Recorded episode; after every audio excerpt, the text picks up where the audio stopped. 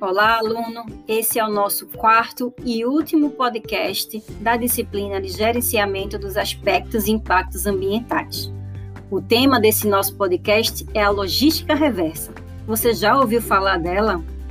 Bom, a área da logística com foco no retorno de materiais já utilizados para o processo produtivo, visando o reaproveitamento ou descarte apropriado de materiais, além da preservação ambiental, é o que constitui a logística reversa.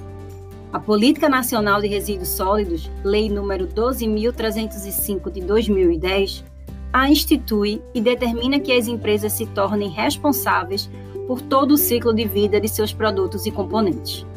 Implantar o sistema de logística reversa demonstra a preocupação que a empresa tem em preservar os recursos naturais e promover a conscientização da coletividade, além de aumentar o lucro ao disponibilizar o resíduo para reciclagem.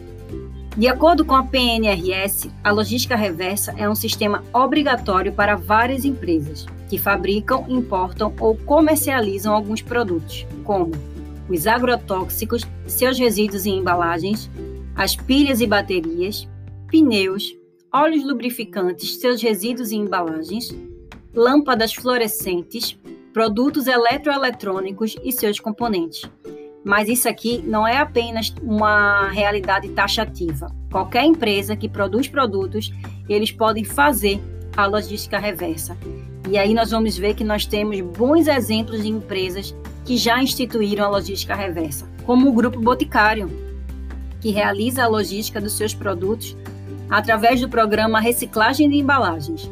O programa possibilita que as embalagens pós-consumo de produtos de beleza sejam devolvidas em qualquer uma das lojas do grupo. As embalagens são enviadas às cooperativas de catadores para posteriormente serem recicladas. A Natura também tem um programa de logística reversa desde o ano 2007, com o objetivo de recolher as embalagens pós-consumo e realizar estudos e monitorar todo o ciclo de vida das embalagens recicláveis. Todas essas embalagens recolhidas via logística reversa são enviadas às cooperativas de reciclagem. Já foram destinados aproximadamente 500 mil toneladas de resíduo. A Avon também possui um programa de logística reversa, que já teve mais de 110 mil toneladas de resíduos de cosméticos enviados para reciclagem. A empresa McDonald's também faz a logística reversa com relação à reutilização do óleo. Material usado para fritar as batatas fritas, oferecidas em suas filiais pelo Brasil. Então, através de um convênio, ela desenvolveu uma técnica de logística reversa focada na sustentabilidade.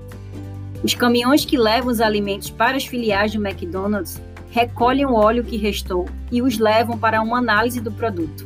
Em seguida, esse óleo é encaminhado para uma usina que o transforma em biocombustível, que é utilizado para abastecer os próprios caminhões da empresa.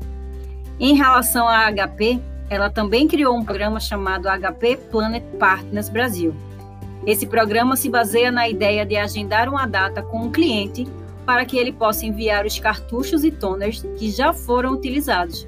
Dessa forma, ao invés de descartá-los no lixo comum, os materiais voltam para a empresa.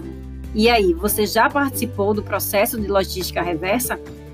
Né, destacando que o consumidor tem a sua parte né, de devolver essas embalagens.